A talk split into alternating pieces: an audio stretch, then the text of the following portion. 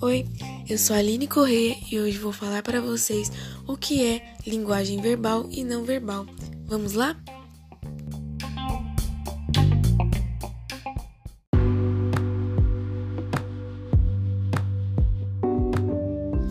Elas contribuem para a compreensão e interpretação na comunicação.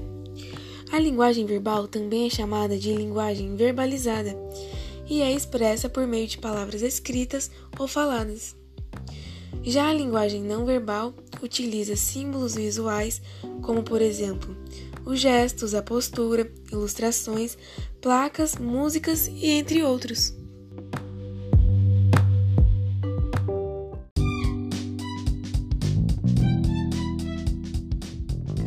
E eu vou ficando por aqui. Espero que vocês tenham gostado sobre a minha explicação resumida sobre o assunto.